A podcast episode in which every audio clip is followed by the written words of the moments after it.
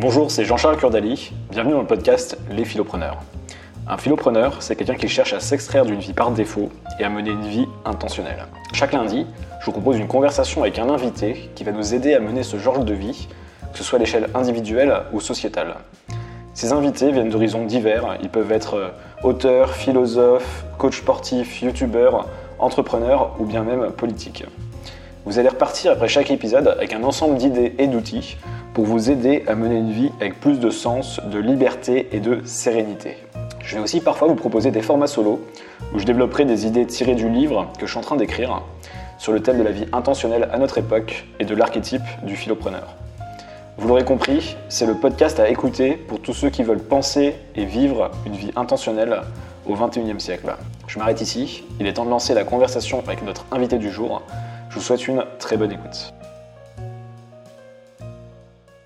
Salut Baptiste. Salut JC, tu vas bien? Ça va et toi? Très très bien. C'est le, sur le début de podcast, on pensait vu avant, c'est marrant, mais, mais bon, On discute un faut, petit faut peu. être, faut être poli. Ouais, Et euh, non, bah, pour un peu de contexte, pour ceux qui nous écoutent, on est à, à Budapest. ouais, carrément. Tu es venu faire un petit tour. euh, Alors c'est c'est marrant l'histoire parce qu'à la base, on devait enregistrer ce podcast euh, à distance. Mhm. Et il se trouve que la semaine où on est censé enregistrer, Et ben, je suis c'est euh, la même ville que moi. venu euh, te rendre visite à Budapest euh, pour faire un petit voyage voilà, euh, au dernier moment. Donc c'est plutôt cool en vrai. J'aime beaucoup cette ville-là. Donc, ça fait plaisir d'être en plus en physique pour un, pour un podcast, c'est quand même bien plus sympa. Donc, euh, donc non, c'est cool. Merci de l'invitation du coup. Merci de l'invitation. Non, bah écoute, euh, pour le contexte, bah, nous on s'est rencontrés euh, il y a un an. Euh, c'est la première fois qu'on se voit en Ouais. vrai bah, hier soir. Là, on est en Exactement. septembre 2022, on enregistre. On s'est parlé en septembre 2021 la première fois. J'étais en Géorgie, je me souviens. Et, et toi, tu étais à Rouen, si j'ai pas de bêtises, à ce moment-là. Ouais, ouais, c'est ça, ouais, complètement. Et, et j'avais été pas mal marqué par ta maturité dans notre échange. Alors tu vas avoir 23 ans au moment où on parle, hein. au moment où le podcast sortira, tu auras 23 ans, tu avais Ouais. 22, 21 il y, a, il y a un an. Ouais. Et, euh, et tu m'avais intrigué bah, par rapport à ton site, euh, ça s'appelle Hegemonia, nom de ton Ouais. site. Alors tu l'as euh, remis Baptiste Piocet Ouais, maintenant c'est full marque personnelle. Ouais. ce, cette- cette- ce pseudo-branding n'existe plus. Ouais. En tout cas, il y a voilà, une Ouais. côté un peu grec, philo, Exactement, etc., ça, qui, m'avait intrigué. Qu'est-ce pourquoi il parle de ça C'est- assez rare. Et moi, j'étais à fond dans ma période de stoïcisme, et depuis, bah, j'ai vachement développé euh, euh, l'aspect philosophique de mon côté, euh, voilà, à travers des, des cours que j'ai pris, et puis même bon, ce podcast. Et, et du coup, bah, on, a, voilà, on, on a reparlé récemment, et je me suis dit, ça peut être cool de, de faire un, un podcast ensemble. Peut-être pour commencer, euh, est-ce que tu peux te, te présenter de la manière dont tu as envie euh, Ouais, Comment tu te présentes sûr. en 2022 Quand je me présente en 2022, alors déjà je m'appelle Baptiste Piocel, je suis normand, euh, pure souche, avec un petit peu de sang picard quand même. Euh, je suis solopreneur et en fait euh, avant tout je suis quelqu'un de qui construit toute sa vie autour de ma liberté. En fait, Euh, le soloprenariat est un des axes de ma liberté, mais tous tous les angles de ma vie, tout ce que je construis, tout ce que j'entreprends, tout ce que j'ambitionne et même ma mentalité est construite autour de ma liberté. Il n'y a rien qui, qui est fait euh, et qui fasse fi de ma liberté. C'est quoi ta définition de la liberté là? Et ben en fait, euh, ça c'est une très bonne question parce que j'ai pas vraiment de définition. Euh, Il y, a une- il y a une liberté qui va être géographique, il y a une liberté qui va être physique, c'est-à-dire que je, fais ce que je veux quand je veux avec mon corps, entre guillemets, tu vois. Donc ça va être la liberté d'aller faire du sport quand je veux, à n'importe quelle heure. Ça va être la liberté de bien manger. Euh, ou totalement l'inverse, mais je préfère faire du sport et bien manger plutôt que faire du fast-food et, euh, et euh, faire la grasse mat, par exemple. Euh, mais si j'ai envie de faire la grasse mat, j'ai envie de faire la grasse mat. Tu vois, ça c'est très concret. Donc tu as la géographie, tu as la, liberté physique, la liberté géographique. Euh, bah, tu vois, euh, je me suis pas posé de questions, je suis venu cette semaine à Budapest. Euh, J'ai euh, quelque chose, euh, quelques euh, euh, impératifs familiaux qui font que, par exemple, sur ce mois d'octobre 2022, je ne vais pas être libre de voyager comme j'en ai envie. Mais une fois que tout ça sera réglé, à partir euh, de fin octobre, je vais être re-libre pendant autant de temps que j'en aurai envie de voyager où je veux quand je veux. Donc il y a ces deux libertés-là, et il y a une liberté euh, entre guillemets financière aussi. Euh, maintenant, ça peut être très connoté de dire euh, je suis libre financièrement, etc. Mais ça reste une réalité d'avoir suffisamment d'argent pour, bah, entre guillemets, ne rien de refuser. Ça ne veut pas dire vivre dans le luxe, ça ne veut pas dire vivre sur un yacht, se balader en jet privé, etc. Mais ça veut juste dire avoir suffisamment d'argent pour, bah, en fait, ne pas être inquiété et ne pas être soumis à quoi que ce soit, soumis à un État, soumis à un patron, soumis euh, aux impôts, soumis à tes clients. Ça, c'est super important. Euh, donc globalement, il y a ces trois axes de liberté-là. Et en fait, il y a aussi euh, la liberté d'aller me chercher moi-même. Tu vois. En fait, pourquoi j'ai cette liberté je, je construis cette liberté? Pour me trouver moi-même. En fait, tu vois, je suis quelqu'un de très très jeune. Ça me fait plaisir que tu, aies, que tu as dit que, effectivement, même déjà il y a un an où j'avais fait beaucoup moins de travail sur moi-même, bah, j'avais déjà une certaine maturité, notamment par rapport aux gens de mon âge. Euh, et cette liberté va me permettre d'aller encore plus profondément en introspection dans ce que j'aime faire et en fait dans le sens de ma vie, vraiment le sens de ma vie. Et, Et, euh, ouais. et donc voilà le, comment je définis ma liberté, tu vois, dans l'idée. Il y a vraiment quatre, quatre grands piliers. Et, euh, Ah, tu vois, au final, as trouvé. Si tu l'avais pas avant, en tout cas, tu as réussi à le structurer. euh, voilà, ça, sert, à quelque chose, les podcasts. hein. Exactement, je vais en faire, euh, je vais en faire un post LinkedIn parce que du coup, comment je gagne de l'argent Euh, Ça, c'est sur le côté, travail. Donc, je suis solopreneur. À la différence d'un freelance, c'est que j'ai plusieurs projets et je bosse pour plusieurs clients et je bosse pas autant. En fait, autant passé. Je facture très très peu mon temps, sauf en coaching, euh, mais c'est des coachings de une heure ou deux maximum. Parce qu'on pourrait dire solopreneur, qui est une nouvelle manière de déguiser, d'appeler le freelance. Ouais, c'est ça. Moi, je suis pas forcément d'accord avec ce que je viens de dire là, cette définition, mais euh, C'est un qu'ils ont plusieurs clients aussi. Exactement, Techniquement, quand tu es ouais. freelance, sinon tu Ouais, pas vraiment ouais. freelance, tu es plus un salarié mais- déguisé, comme on dit.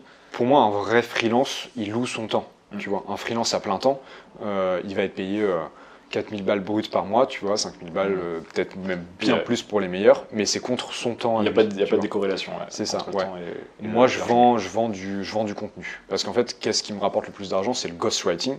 Donc, en fait, c'est euh, le mot anglais pour définir une plume. Donc, en fait, je suis la plume des CEO sur LinkedIn. Donc, dans l'idée, euh, j'ai euh, j'ai quelques clients qui viennent me contacter 100% en inbound grâce à tout le contenu que je crée. J'écris pour eux, je les écoute, je me mets à leur place et on Mhm. publie sur LinkedIn. Ça leur apporte de la visibilité, des leads, euh, des opportunités, etc. etc. Et donc je fais ça en grande partie. Après, je fais un petit peu de coaching sur LinkedIn, euh, des formations aussi, donc toujours sur LinkedIn qui est ma niche de base, mais j'essaye un petit peu de m'étendre et de pas rester que sur de l'écriture, euh, de la stratégie LinkedIn ou du copywriting, mais de partir un petit peu plus sur toutes les disciplines que je suis en train d'apprendre, la philosophie, l'écriture euh, intensive et, et profonde, un peu de dev perso aussi, même si maintenant c'est connoté négativement, un peu de dev perso quand même, et de- d'être un petit peu, euh, non pas de dire aux gens ce qu'ils devraient faire, mais de leur montrer ce que moi j'ai fait et de comment ils peuvent s'en inspirer dans l'idée. Alors, on, va y revenir. J'aurais une dernière question. Alors, juste une petite aparté sur le, le dev perso, parce que ça revient souvent, ce, ce bashing un peu sur le dev perso. Mhm. Et au final, c'est un peu comme la liberté. Au final, on, on peut lui donner euh, la couleur qu'on a envie de lui donner. Euh, ouais. Tu peux lui donner ta propre définition. Et ne serait-ce que. euh, tu vois, je sais que tu as eu, utilisé ce terme récemment, je veux devenir la meilleure version de moi-même, Ouais. qui est un peu la phrase ultime, tu vois, de- Exactement. de- du dev perso qu'on peut bâcher. Ouais. Et en même temps, c'est la phrase qu'elle. Et c'est peut-être un des objectifs de vie les plus intéressants, tu vois. Ouais, Notamment avec ta philosophie de vie, de dire je veux plutôt me montrer par l'exemple qu'en faisant des grands discours. Exactement. Et quoi de mieux qu'en fait d'essayer d'être la meilleure version de, de soi-même, qui n'est pas la- le meilleur du monde, c'est de toi-même. Donc c'est exactement, avec tes forces, tes faiblesses, tes- ton histoire, enfin tout ce. En fait, je crée beaucoup de contenu autour de ça. Euh, tu vois, pour finir sur LinkedIn, j'ai- je publie deux fois par jour, Ouais. globalement. Et euh, il y a quelques mois, Plus je tes clients. trois fois par jour, plus mes clients. euh, à toi personnellement. Là, depuis le début de l'année, donc on est le 20 septembre, quelque chose comme Mm. ça, euh, j'ai dû écrire 700 posts LinkedIn, tu vois, à peu près. Euh, donc ça fait quand même pas mal de contenu. Euh, j'ai lancé une newsletter. euh, j'ai lancé une la, newsletter. Ouais. philosophie entrepreneuriale. Je me lance sur TikTok, j'ai fait du, je fais du YouTube, j'ai créé un podcast aussi. Donc je crée vraiment tout un mon, mon- mon métier entre guillemets, c'est créateur de contenu. Et ensuite je le finance en vendant mes compétences, en vendant euh, bah, du, du contenu et en inspirant aussi, euh, en, ayant, en, est- en allant chercher l'inspiration des, des CEO parce qu'ils ils ont l'inspiration mais ils savent pas comment l'écrire, Mhm. comment la dire. Dans l'idée c'est ça. Et cette, euh, cette- ce truc de devenir la meilleure version de moi-même. Euh, effectivement, c'est un peu le- la quête que je me suis donnée. C'est juste en fait être meilleur aujourd'hui que je l'étais demain et moins bien que Qu'hier, euh, être meilleur aujourd'hui que je l'étais hier Mm. et moins bien que demain. Et effectivement, c'est une quête qui est, qui est plutôt ultime.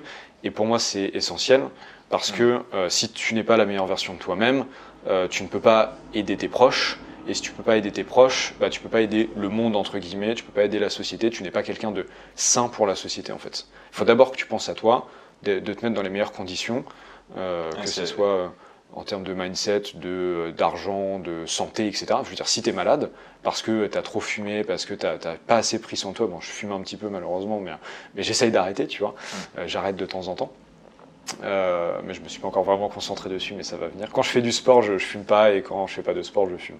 Enfin bref. Donc tu vois, si tu es malade parce que tu as trop fumé, parce que tu as, trop fait la fête ou des choses comme ça, et qu'entre guillemets c'est quelque chose que tu aurais pu un peu contrôler, tu vois, euh, et bien en fait tu peux pas aider euh, tes proches, tu vois, tu peux Mhm. pas les aider. euh, Alors, j'avais fait une formation l'an dernier, euh, c'est très américain dans, le, dans, le- dans la manière d'être présenté, mais ça s'appelle Optimize Coaching, qui est, qui est pas vraiment une formation pour apprendre à être coach, même s'ils le font un petit peu, c'est surtout euh, bah, justement devenir la, la meilleure version de toi-même. Ils appellent ça euh, réduire le gap entre là où tu en es et là où tu pourrais être. Et euh, et il y a cette idée, en fait, il, il va beaucoup prendre des, des termes grecs en expliquant l'étymologie des mots. Et par exemple, il y a le héros chez le Ouais. grec qui veut dire le protecteur. C'est pas le héros en sens Marvel, super-héros, c'est Ouais. vraiment euh, celui qui est le protecteur de ses proches. Ok. Et il y a cette idée, en fait, c'est commencer. Eux, leur mission, c'est changer les- le monde une personne par une. Ok. enfin, une Ok. par une. Et ces personnes-là, c'est leur euh, vision à eux, vont après être le Changer, protecteur ok. de leurs femmes, leurs enfants, leur famille, leur communauté. Et il y a cette notion, en fait, de tu pars de l'individu pour changer la société. Exactement. Et là, c'est là où moi, je pense, et je pense qu'on se rejoint peut-être là-dessus, euh, où il y a deux visions un peu dans le monde. Il y a ceux qui vont chercher plutôt à changer les structures, Ouais. la sociologie, il faut essayer de comprendre la culture, enfin voilà, ils vont partir plutôt du haut, et ceux qui vont plus partir du bas Ouais. de l'individu. Ouais. Et euh, alors c'est vrai que si on- c'est des traits très entrepreneuriaux aussi euh, qu'on peut Oui, avoir peut-être toi et moi, vrai, de ouais. se dire bah, c'est Ouais, l'individu, c'est la responsabilité, il y a des, des valeurs peut-être qu'on, alors, je te laisserai plus développer plus tard, mais euh, c'est intéressant de voir justement les, les mentalités qui sont peut-être un peu plus américaines pour le coup, le côté Ouais, en fait, ça, ça- par soi. pourquoi c'est plus américain? Parce que ça paraît comme de l'individualisme, Mm. tu vois. Et techniquement, c'en est, en fait. Techniquement, c'est de l'individualisme. C'est Il y a une forme d'ego dans ce truc-là. C'est euh, un peu d'égoïsme aussi, tu vois. Parce que si je prends soin de moi, bah, je prends pas soin des autres sur le moment donné, tu vois. Euh, c'est c'est pas forcément faux. Mais en fait, le, le- le constat des gens qui euh, ne sont pas d'accord euh, avec nous, ou avec cette vision de d'abord penser à soi, je dis pas qu'il est erroné, hein, chacun a son avis, il n'y a aucun problème pour ça, mais je pense qu'ils prennent vraiment le problème à l'envers. C'est qu'en fait, pour moi, tu ne peux pas changer des êtres humains euh, et les rendre meilleurs en leur imposant une société nouvelle, en leur imposant des règles, des codes, etc. Parce qu'en fait, les codes humains sont régis par plein de choses, mais en, en l'occurrence la biologie, ou en fait juste des, euh, des mœurs, des traditions, et des comportements sociaux qui sont, euh, je suis pas du tout euh, euh, adepte euh, et spécialiste de la théorie des masses, tu vois, mais c'est c'est des choses qui sont assez naturelles, tu vois. Et en fait, par contre, aller modifier toi-même en faisant un voyage intérieur, en rentrant en introspection, qui tu es, ce que tu veux faire et ton rôle dans la vie, bah, je pense que tu auras un impact décuplé sur la, sur la société, positif, tu vois. Là où Mhm. dans l'autre sens, bah, en fait, on va t'imposer quelque chose. Après, ça, c'est ma vision très entrepreneuriale et libre qui joue aussi, et c'est pour ça que j'ai ce, ce type de discours. Mais bon, on va t'imposer quelque chose, donc tu vas peut-être être moins d'accord, et du coup, euh, c'est plus délicat, tu vois. Et, euh, Alors après, tu vois, je suis d'accord sur le côté individualisme, mais toi, j'ai distingué développer son individualité ou son Mhm. autonomie Ouais. de son individualisme. Parce qu'en fait, tu peux être pas du tout une personne qui se développe personnellement, Ouais. peu importe ce qu'on met derrière presque, et pour autant être très individualiste. Tu peux Oui, vivre dans une grande ville, te mettre de tout, Ouais, et en fait faire ta petite vie, et t'en fous des autres, t'en fous de l'écologie, t'en fous de tout, tu vois. T'es très individualiste, mais tu t'es pas individué, Bien on sûr, dirait. C'est pas devenu un ouais. individu. évidemment. ouais. Et là, on revient sur les masses. Alors, on va peut-être pas aller sur le sujet. de- alors, on pourrait le développer peut-être plus tard, mais le côté euh, les masses un peu informes, le côté un peu voilà, tout le monde se ressemble. Au Mm. final, dans une société qui, qui essaie de différencier, mais au final, les gens vont aussi être très sensiblement les mêmes. Ouais, Euh. C'est un peu un des paradoxes qu'on peut, qu'on peut observer depuis, euh, bah, depuis le marketing. J'ai presque envie de dire, en fait, euh, Ford, Bernays, cette, Ouais, cette époque-là où on se rend compte que les. Je pense que ça a toujours été le cas, en Mm. fait, tu vois. C'est juste qu'on n'avait pas d'études euh, sur ça. Mais je Mhm. pense qu'au temps des Romains, euh, tout le monde était pareil. Les sénateurs, ils étaient tous les mêmes. Euh, je pense que euh, la plèbe, c'était tous les mêmes. Les gladiateurs, c'était tous les mêmes, tu vois. En vrai, euh, je pense que ça a toujours été plus Ouais, ou moins je le cas. euh. Il faut une Et- uniformisation de la société. C'est c'est inhérent au développement humain, tu vois. Et en passant, il y a deux choses qui me font revenir sur, euh, euh, pour revenir à la philosophie un petit peu. Le, le stoïcisme que tu, que tu étudies également, tu disais que tu avais lu euh, Marc Aurèle, c'était peut-être ta première lecture. Alors, je n'en suis qu'au début. Euh, T'en es qu'au début, ouais, ouais. Je suis qu'au début de mon aventure stoïcienne. J'a- j'ad- j'a- J'adore vraiment et euh, je suis, euh, je suis vraiment en fondant, mais j'ai pas encore lu tout ce que je devais lire. J'ai pas encore eu les bonnes réflexions. Mais euh, je suis sur une, une courbe ascendante vers, euh, vers une apogée du stoïcisme d'ici quelques mois, quelques années euh, euh, intéressantes. Ouais. Et tu vois, dans le, dans le stoïcisme, justement, il y a cette idée de tu te responsabilises en tant qu'individu, donc Ouais. l'individu est très important. mais il le fait pour jouer un rôle dans la société. Exactement, le bien commun. Ouais. ça les- oui, le bien commun. On n'appelait Mm. pas ça les pays, avant c'était des cités-États. Ouais. Athènes à l'époque. Et, euh, et du coup, il y a vraiment cette idée en fait de euh, euh, tu t'engages dans la cité. Ouais, ouais, ouais. Euh, ce qui est très différent d'autres philosophies comme l'épicurisme par exemple, qui eux vont plutôt se désengager de la société et Ok. créer un petit peu leur jardin de leur côté et, et un peu euh, désabusés, on va dire, de voir qu'ils peuvent pas changer le- la cité Mm, ou les mm, masses. Le stoïcien a vraiment une posture de j'essaye coûte que coûte quand même d'avoir un impact. Exactement. Et il y a souvent des, très liens, des liens forts entre bah, philo et politique du coup. Ouais, bah, Et le philosophe devient Ouais, politique d'une certaine manière, ne serait-ce que par euh, l'exemple en fait. Parce que comme on, on s'était dit, en fait, euh, tout comportement au final a, a une dimension politique, même si, même si on n'aime pas forcément la politique au sens euh, euh, peut-être politi- politique politicienne par exemple, mais, mais quand tu. Parce qu'en fait, il y a, je pense que dans la philosophie euh, stoïcienne, il y a un.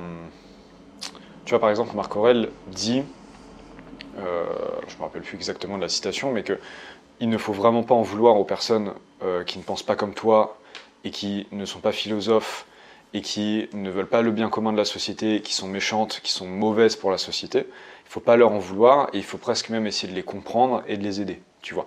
Et en fait, dans ce côté euh, stoïcien, la, philosophie stoïcienne est une philosophie très croyante. Euh, Marc Aurèle était très croyant envers les dieux euh, romains, euh, et il y, a une, forme un petit peu, là on peut le voir aussi par exemple dans la religion catholique, de tu vas d'abord aider, ton prochain, tu vas t'oublier toi-même, tu vas aider ton prochain. Pour aider ton prochain, bah, tu dois tout mettre en œuvre pour toi être en bonne situation. Tu vois, si on prend, si on prend, je sais pas, Mère Teresa par exemple, tu vois, bah, Mère Teresa, elle a d'abord fait ses prières pour elle, et ensuite elle s'est ouverte complètement au monde et elle a, vraiment été très profondément plus que quasiment tout le monde depuis le, le- le début de l'histoire de l'humanité vers les autres, tu Mhm. vois. Et, euh, et donc il y a cette notion un petit peu de, de philosophe.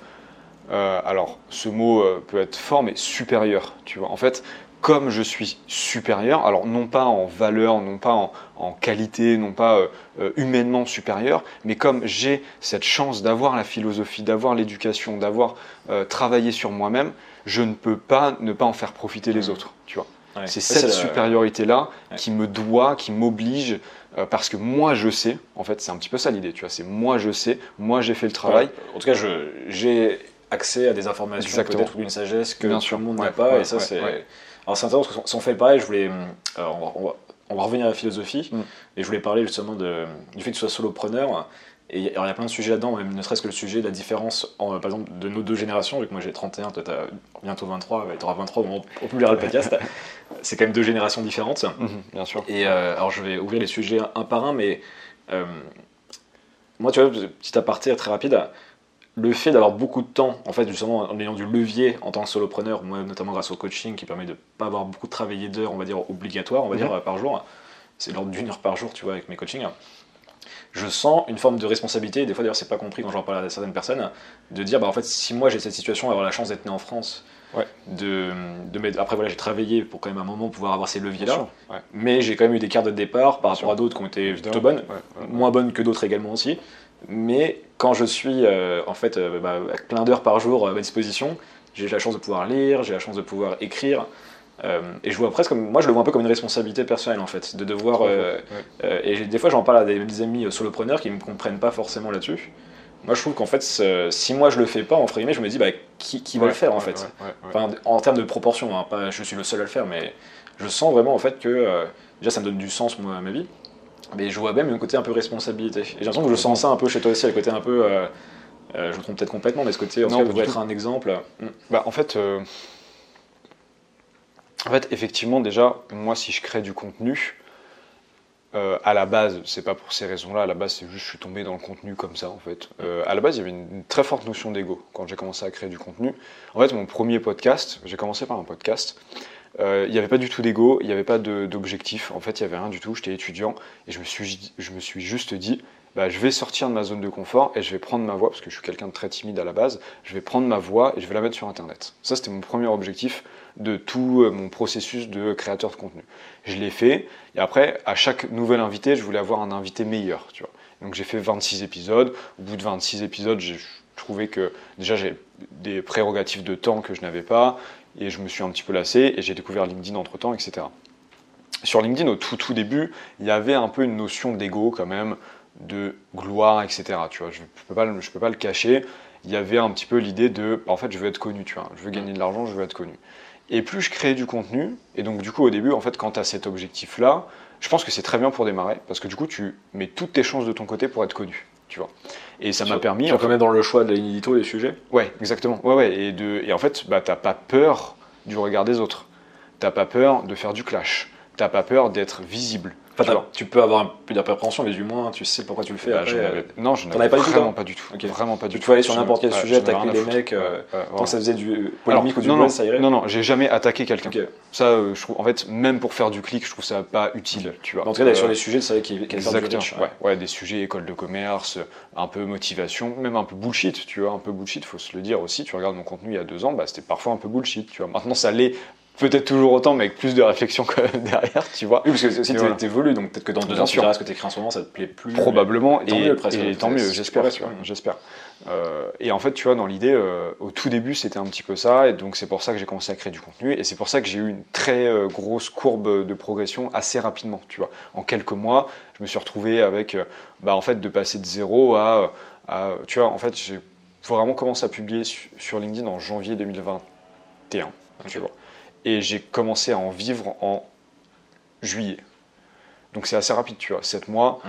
euh, pour commencer à en vivre. j'ai en vivais entre guillemets plutôt bien. Alors en fait, j'ai eu, euh, pourquoi juillet-août Parce que j'ai eu un client à temps plein, donc j'ai gagné pas mal d'argent. Et après, par contre, septembre, euh, octobre, novembre, là, c'était la pire période pour moi parce que j'avais pas de clients. Euh, mon audience avait un petit peu baissé et j'étais vraiment dans la merde, en fait. Mais avant ça, tu vois, j'avais fait pas mal d'audience, etc. Enfin bref. Et depuis, bah, en fait, j'ai commencé à vraiment réfléchir, tu vois. Et euh, j'ai jamais arrêté de publier, mais par contre, j'ai arrêté de, de publier pour des choses qui étaient complètement vaines, tu vois. Et ça, c'était même avant de, de lire Marc Aurel, parce que Marc Aurel nous dit qu'il faut pas du tout chercher la gloire, en fait, parce que par on principe, construit des châteaux de sable. Ouais, c'est ça. par principe, euh, tu vas chercher la gloire, euh, tout le monde va finir par t'oublier, et ceux, euh, parce que quand tu vas mourir, et ceux qui se rappelleront de toi vont aussi mourir et ils vont aussi être Mm. oubliés, tu vois. En fait, ça sert à rien, C'est- la gloire. pour le, c'est quand même la- marrant de voir que 2000 ans après, on parle quand même de Marc Aurel pour le coup, mais qui est une exception pour le, mais qui Oui. pensait justement Oui, que oui, dans deux trois générations après, on l'aurait oublié. Ouais, mais même Marc Aurel, dans 1000 ans, je pense qu'on aura oublié, tu vois. Et en fait, même pas dans 1000 ans, tu vois, peut-être dans, dans 200 ans, tu vois vois. pas débattre là-dessus, mais il y a l'effet Ouais. Lindsay, si on en Ouais. parle 2000 ans après, il y a des, y a de fortes chances qu'on en parle, on en parle encore dans 2000 ans. Ok. Bah, en fait, c'est l'effet que plus il y a de distance, plus les probabilités augmentent fortement. Euh, si ça a duré 2000 ans, il y a une très grande chance que ça dure encore 2000 ans. Ok, intéressant. Alors qu'un livre qui existe depuis un an, il y a des gens qui ne vont jamais lire de livres euh, qui n'ont pas, je sais pas, 5, 10 ans, voire 50 ans d'existence. Hmm. Dans, ta- dans Parce qu'ils antériorité. considèrent que voilà, ils ont Et fait. en ça fait, il y a 50 trop de, il y a trop de bruit en fait. Ouais. Alors là, on peut partir sur des- notre époque où tout est amplifié parce qu'il y a de plus en plus de contenu, Mhm. donc la sélection est plus dure. Ouais. Et c'est pour ça qu'il vaut mieux revenir en fait, euh, ce que disait Sénèque, euh, déjà à l'époque. Alors pourtant, il n'y avait pas beaucoup de. On parlait même pas de livres parce qu'à cette époque, mais euh, il dirait quelque chose de, de cet ordre, euh, de revenir aux mêmes euh, auteurs, aux mêmes sources, fondamentaux. toute Ouais. sa vie en fait. Ouais. Et d'en avoir seulement, euh, je sais pas, une vingtaine, une trentaine peut-être, plutôt que de s'éparpiller avec énormément de. Bah, c'est un peu la théorie de euh, j'ai pas besoin de lire 1000 livres dans ma vie, je veux juste en avoir les- 100 et ne, ne lire que ces 100 livres, ces 100 T'as- livres sans cesse, tu vois. T'as un, un programme qui s'appelle euh, euh, The Great Project, je crois, euh, of Books ou quelque chose de ce style. Il faudrait que je le mette en, en description quand je le retrouverai. Euh, ils ont, c'est des gars qui ont fait la liste genre euh, ultime. euh, c'est plus une liste occidentale, Ok. mais des livres qu'il faut lire. Ok. tu vois, genre, et ça dure 10 ans.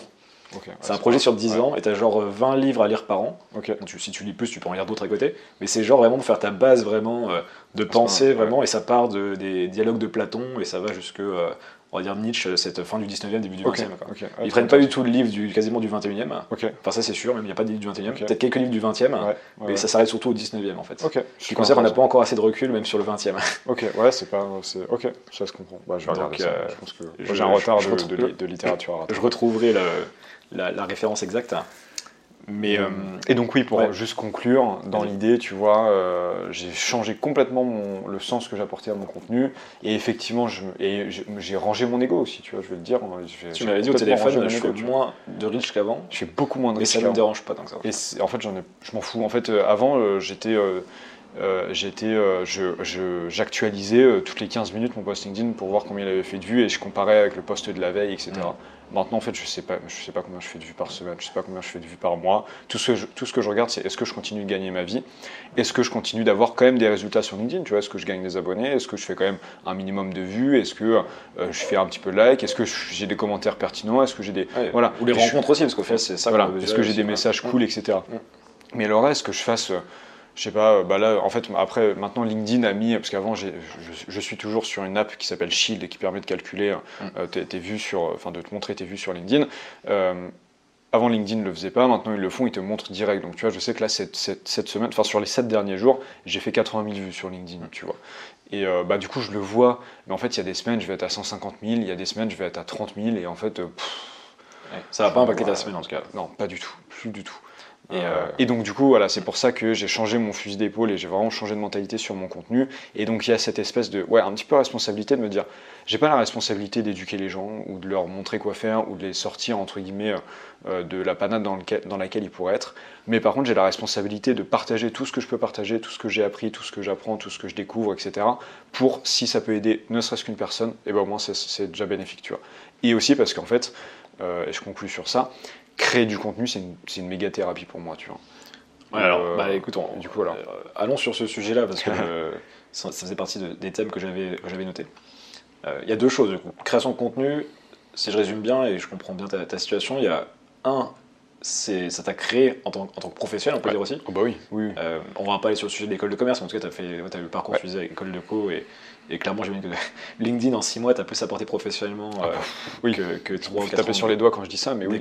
Mais, mais, mais ce qui est intéressant, ouais, donc il y a ce côté donc, accélérateur de carrière et en même Mm. temps l'écriture comme thérapie. Exactement, ouais. Ouais, ouais. Comment, comment ça s'est fait le sens Parce qu'au final, euh, quand tu dis je commence à publier en janvier 2021, est-ce que tu as déjà un rapport à l'écriture avant ça? Pas du tout, aucun. J'ai toujours détesté écrire. Ok. Je, C'est un besoin à ce moment-là ou, ça, ça part Alors- de la création de contenu ou ça part d'un besoin d'écrire Non, toi? ça part de la création de contenu. Ok. Euh, en fait, moi, j'ai toujours détesté l'école parce que un, je, je suis un malade de l'autorité. Euh, j'aime le cadre autant que j'aime le chaos, si tu veux. Euh, je suis quelqu'un, euh, Ulysse disait ça dans son dernier podcast, euh, il a un cadre très clair et une vision très claire sur là où il veut aller, tu vois, et sur sa quête de sens, mais sa vie est un chaos quotidien. Et moi, c'est plutôt, je me suis énormément retrouvé dans ces mots-là, moi, ma vie quotidienne, encore plus aujourd'hui qu'il y a quelques mois, tu vois, c'est un chaos complet. Mais par contre, je suis très clair dans ce que je fais, dans le chemin que j'entreprends pour découvrir qui je suis et euh, dans ce que j'ai envie d'accomplir. Tu. Donc en fait, c'est un, cadre solide avec du chaos à l'intérieur. Et si tu fais l'inverse, bah, ça peut être euh, problématique, mais c'est encore un autre sujet. Donc du coup, j'ai toujours une aversion pour l'école parce que j'ai une aversion pour l'autorité. Euh, les devoirs le soir, ça me, je, je les ai jamais fait de toute ma vie en fait. Les devoirs le soir, j'ai- j'aime pas ça, j'aime pas. Et c'est pour ça que j'ai été un mois et demi salarié dans toute ma vie, ça m'a suffi. Tu c'était dans un restaurant, c'était cool, hein, j'ai kiffé, mais euh, je peux pas plus. Tu vois, je peux pas, je veux pas qu'on me donne des ordres. C'est aussi pour ça que je suis solopreneur. Si moi j'accepte pas qu'on me donne des ordres, c'est que j'accepte pas d'en donner à quelqu'un d'autre non plus. Tu vois. On va aller sur le soloprenariat et les différences aussi Ouais. d'époque entre la tienne et la mienne au sens euh, tu vois, de l'entrepreneuriat. Ouais. Euh, mais euh, j'aimerais bien creuser sur le- la thérapie parce que sur du le coup, contenu. Ouais. autant je gère les opportunités. Ça c'est génial, c'est un super message pour les gens qui écoutent, qui ne sont pas encore convaincus ou qui sont au début de la courbe Mm. d'apprentissage là-dessus. Mais l'écriture comme thérapie, on en entend moins souvent parler. Et bah en fait, tu vois, du coup, en gros, euh, donc effectivement, j'ai fait une école de commerce, etc. Donc on peut revenir dessus un petit peu plus tard, mais ça m'a beaucoup aidé, mais, euh, mais, euh, mais en fait, j'en serais pas là aujourd'hui si j'avais pas fait d'école de commerce. Mais en même temps, je considère que c'est un peu du temps perdu, tu vois. Mais bon, bref, c'est encore vraiment un autre sujet. On peut rentrer en profondeur un petit peu plus tard dessus. Pourquoi j'ai commencé à écrire Du coup, pas du tout pour euh, me faire du bien. En fait, pourquoi je dis tout ça, c'est que j'ai jamais aimé l'écriture. J'ai toujours été nul en orthographe. Le français, j'ai jamais vraiment aimé ça. Et j'ai jamais été un grand lecteur non plus. Si tu es un grand lecteur, tu connais les textes. Et voilà, moi, les- des bouquins, euh, j'en ai très très peu lu dans ma vie proportionnellement à, à beaucoup de gens. Tu vois, euh, j'ai quasiment jamais lu de romans. La philosophie, j'avais- jamais lu. Et même des livres business, ça me saoule en fait. Tu vois. Donc, euh, donc voilà. Donc j'ai jamais été un grand, j'ai jamais écrit beaucoup. Euh, et en janvier 2021, même un petit peu avant euh, fin 2020, donc je lance mon podcast et là je me dis ok, il faut que je fasse connaître mon podcast. Instagram, j'aime pas, c'est trop visuel, je suis pas photogénique, ça me saoule de prendre des photos. Twitter, je voulais m'en éloigner parce que je trouvais ça trop toxique. TikTok n'était pas encore suffisamment développé et c'était de la vidéo, il fallait un petit peu d'investissement. En tout cas, c'est ce que je pensais. Je dis, bah, go LinkedIn en fait, tu vois. Go LinkedIn. Et j'ai commencé à écrire des posts une fois par semaine juste pour promouvoir mon podcast. Et de fil en aiguille, tu vois, euh, je commence à voir un petit peu ce qui se fait. Je commence à, rencontrer des mecs euh, qui créent du contenu sur LinkedIn, donc Guillaume Moubèche et euh, Grégoire Gambato, tu vois, je discute avec eux, etc. Et là, je commence à écrire un post par semaine pour mon podcast, un post par semaine pour promouvoir ma boîte, petit à petit, puis un troisième post où je commence à raconter ma vie. Et en fait, bah, tu vois, je commence à, à, me prendre au jeu de me former et de former d'autres personnes, d'être inspirant, en fait. Tu vois, encore l'ego parle beaucoup à ce moment-là, d'être inspirant. Et donc, je commence à créer de plus en plus de contenu. Et puis en fait, il y a un moment donné, je ne saurais pas te dire quand, tu vois, mais assez rapidement, et ben en fait, j'ai kill déjà ma boîte, j'ai kill mon podcast, et j'ai continué de publier par pur plaisir d'apprendre moi, de, de, faire le point aussi sur plein de choses, tu vois, d'aller apprendre sur un sujet, de réécrire et donc de l'enseigner, entre guillemets, de le partager à d'autres personnes. Et après, j'ai commencé à écrire hors LinkedIn, et petit à petit, c'est devenu du coup l'écriture une thérapie, parce qu'en fait, dès que j'ai un sujet en tête, je vais le traiter, dès que j'apprends quelque chose, je vais le traiter, euh, dès que... Alors j'ai encore beaucoup de mal à écrire sur mes émotions, ça c'est encore vraiment un truc où j'essaie de, euh, de gérer... Je gère mes émotions dans ma tête, mais j'ai encore du mal à, les mettre sur papier, tu vois. Mais par contre, sur euh, des sujets, tu vois, la, la dernière fois, j'ai écrit sur la liberté, est-ce que tout le monde doit être libre, tu vois, par exemple. C'est presque des essais philosophiques, en fait, sans être pourtant très euh, éduquer philosophiquement encore pour l'instant. Tu vas sourcer, référencer euh Non, pas du tout. C'est ma vision, tu vois. C'est vraiment, je me pose une question. Et bah, en fait, qu'est-ce que c'est pour moi la liberté? Est-ce que mmh. tout, le monde oui, doit libre, etc. J'avais cru comprendre, on disait éduquer philosophiquement, au sens, euh, tu as ceux qui vont dire, voilà, il faut toujours s'appuyer sur les textes des philosophes. Bah, moi, pas du tout, en fait. Et, alors qu'en fait, philosopher, c'est déjà, penser par soi-même, ça, ça, veut rien dire, en fait, parce qu'on pense toujours à partir mmh, d'autres mmh, éléments c'est toujours mieux. C'est comme en fait si tu avais plus de cartes en main, euh, si tu connaissais les autres philosophes, ne serait-ce que pour euh, voir sur quoi tu n'es pas d'accord ou t'appuyer un petit peu sur, bah, sur du stoïcien ou autre, il y a plein d'autres philosophes que les stoïciens, et si on en parle beaucoup depuis le début. Mais, euh, mais en fait, moi je dis toujours aux gens, parce que la philo, tu toujours un peu un recul, tu vois, quand tu parles de philosophie à quelqu'un, ce qui n'est pas le cas quand tu parles de dev perso, c'est un, un, autre type de recul. Bien sûr. pour autant, tu peux complètement, en fait, moi j'ai organisé à Paris un peu des, discussions philosophiques avec des, bah, les philopreneurs, les gens qui suivent nos newsletters, et je leur disais bien, mais il n'y a aucune connaissance requise pour venir. Pas du tout, ouais. Et, les gens, une fois, au bout de 5 minutes, ils ont compris et ils sont contents. Mais il y a toujours ce moment où. Ah, au contraire, justement, si tu écris euh, en ayant connaissance de tout ce que pensent tous les philosophes, bah déjà il y a le poids un peu de l'histoire et ces mecs sont plus forts, donc pourquoi toi tu serais plus fort qu'eux, etc. Et tu, te caches aussi. Et t'es un peu biaisé, tu vois. Parce qu'en fait, ah ouais, lui il a dit ça, ma pensée s'en rapproche, donc je vais m'en rapprocher un petit peu, tu vois. Alors qu'en fait, moi j'ai commencé à philosopher sans connaître la philosophie et sans savoir que c'était de la philosophie, mais juste à me poser des questions, à vraiment réfléchir de façon la plus factuelle, la plus pragmatique et la moins émotive possible, tu vois.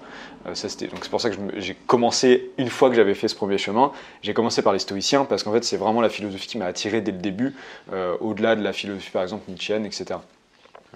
Euh, tu parles de Nietzsche, un petit aparté, mais c'est une référence, mais qui, qui fait l'appui un peu tout ça. C'est Nietzsche qui est, qui, qui est, devenu quasiment aveugle très jeune. Ouais autour de la, à la fin de la vingtaine, début de la trentaine, et qui aurait dit que euh, c'était une des plus belles choses au final qui soit arrivée d'une certaine manière, parce que ça l'a empêché de lire, et du coup de, créer vraiment sa propre philosophie, de ne pas être influencé par, ça, je veux bien les autres. Après, il a énormément lu avant, il hein, faut prendre ça en compte, mais, euh, il a pu se détacher, entre guillemets. Bon, c'est simplifié un petit mm. peu, mais il y a cette histoire de, de cécité euh, heureuse, on, presque, on pourrait presque dire. Bah, moi, je, Nietzsche, je sais que c'est quelqu'un, enfin c'est un philosophe où je du peu que j'en ai entendu, euh, il y a plein de choses qui me parlaient et qui sont très actuelles, mais j'ai pas encore la décence de dire que je peux, je peux pas tenir une discussion sur Nietzsche avec toi, tu vois, j'ai pas, j'ai pas encore. Non, non c'est pas, le sujet là, mais, euh, mais voilà, c'est, tu, enfin, tu verras, c'est par rapport à tes, à ta vision du monde actuel, en tout cas, c'est bien qui, qui, qui, déjà te parle du peu que tu as vu, peut-être, mais qui c'est vraiment voilà, c'est transformation de l'individu, pensée de la société, mais voilà, très concentré quand même sur l'individu, parce que sur certains de ses livres, c'est ce qu'on appelle les aphorismes. Mais, euh, mais enfin, sortons de cette euh, discussion de Nietzsche. Mais tu, tu vois, c'est drôle parce que du coup, moi, en fait, comment je suis arrivé dans la philosophie, c'est j'ai commencé par écrire pour créer du contenu. Ensuite, je me suis posé la question sur quelle est ma quête de sens. Euh, quel, est, mon but dans la vie, mais je me la suis sans lire, tu vois, sans tout ça, juste personnellement. Et ça, en vrai, j'en suis plutôt fier, tu vois. C'est que vraiment, je me suis posé moi-même les questions, dit qu'est-ce que je veux vraiment dans la vie, est-ce que je m'en éloigne, est-ce que je m'en rapproche? Ensuite, j'ai commencé du coup à écrire par rapport à tout ça. Tu vois, c'est là où j'ai compris que je voulais m'améliorer, que je voulais être mieux, que je voulais être plus heureux. En fait, à la base, c'est le bonheur aussi qui joue beaucoup, plus libre. Et après, du coup, j'ai écrit sur ça. Après, j'ai découvert le stoïcisme et donc je me suis intéressé à la philosophie en général. Et du coup, maintenant, bah, en fait, je m'amuse avec tout ce que je peux penser et tout ce que j'ai déjà écrit et maintenant les connaissances que je suis en train d'apprendre chaque jour, tu vois, en lisant. Et, euh, et, du coup, en fait, ce parcours est, est peut-être un peu plus atypique parce que là où des personnes vont avoir lu et ensuite pensé, moi j'ai pensé par moi-même et ensuite j'ai lu, mmh. tu vois. Ouais, mais d'ailleurs, enfin, quitte à choisir, c'est subjectif ce que je veux dire, mais je pense que c'est la, meilleure manière de rentrer dans, dans la pensée, en fait, de partir de sa pensée, de ses expériences euh, à soi, et après justement de trouver des réponses mmh. pour mettre un, j'avais un épreuve de philo que j'avais au début d'année qui disait la philosophie, c'est remettre de l'ordre dans le désordre de ta vie. Exactement, ouais. Et, tu vois, bah, quand tu écris, par exemple, tu vois, je pense que. Enfin, moi, en tout cas, c'est ce que je pense de mon côté. Euh, c'est clairement ça, en fait. C'est que c'est le bordel dans ma tête sur un sujet. J'ouvre un document ou un, je prends un carnet et je remets de l'ordre un petit peu dans les idées. Bah, j'écrivais sur ça justement hier parce que c'est le sujet de ma prochaine newsletter qui est bah, en fait comment écrire peut euh, clarifier votre vision mmh, entrepreneuriale. On a parlé. Et euh, en fait, c'est clairement ça. C'est clairement ça. Donc là, je vais apprendre aux gens à, du coup euh, clarifier leur vision, que ce soit entrepreneurial ou personnel, mais surtout entrepreneurial, parce que ça reste du business, grâce à l'écriture. Et, et, du coup, pour finir sur ça, bah, en fait, le fait, moi, d'avoir pensé puis lu, tu vois, je lisais Marc Aurel, et en fait, il y a des phrases où en fait je me dis putain c'est exactement ça que je pense depuis le début, juste j'avais pas les mots justes. Tu vois par exemple la droite raison, le bien commun, ça c'est des, des, des, des, euh, euh, de, la, fin, de la théorie des... Euh, des de phrases, même des, termes. Ouais, ouais, ouais, des termes et du, des, enfin, des choses que moi j'avais identifiées, mais dont j'ai pas su vraiment clairement définir et poser des mots dessus, tu vois. Et en lisant Marc je me dis, la droite raison, c'est ça ma droite raison, c'est bah, devenir la meilleure version de moi-même, tu vois. Et par contre, à l'inverse, il y a beaucoup de, de choses qu'il écrit, ou en fait je suis pas d'accord, tu vois. Et, euh, mais je suis pas d'accord parce que j'y ai déjà réfléchi avant et je me dis ah ouais j'avais réfléchi à ça et donc en fait je sais que je suis pas d'accord, tu vois. Mm. Et troisième point, il y a des choses qui sont complètement nouvelles, tu vois, euh, et que je découvre quand même parce que j'ai pas réfléchi à tout avant mes, 23 euh, ans, tu vois, peut-être pas non plus abusé. j'ai résolu le game. Voilà, pas du tout, pas du tout, non non, loin de là et j'en suis très très loin. Par exemple, je, sur la gestion de mes émotions, moi je suis quelqu'un qui de base contrôle, je suis beaucoup dans le contrôle.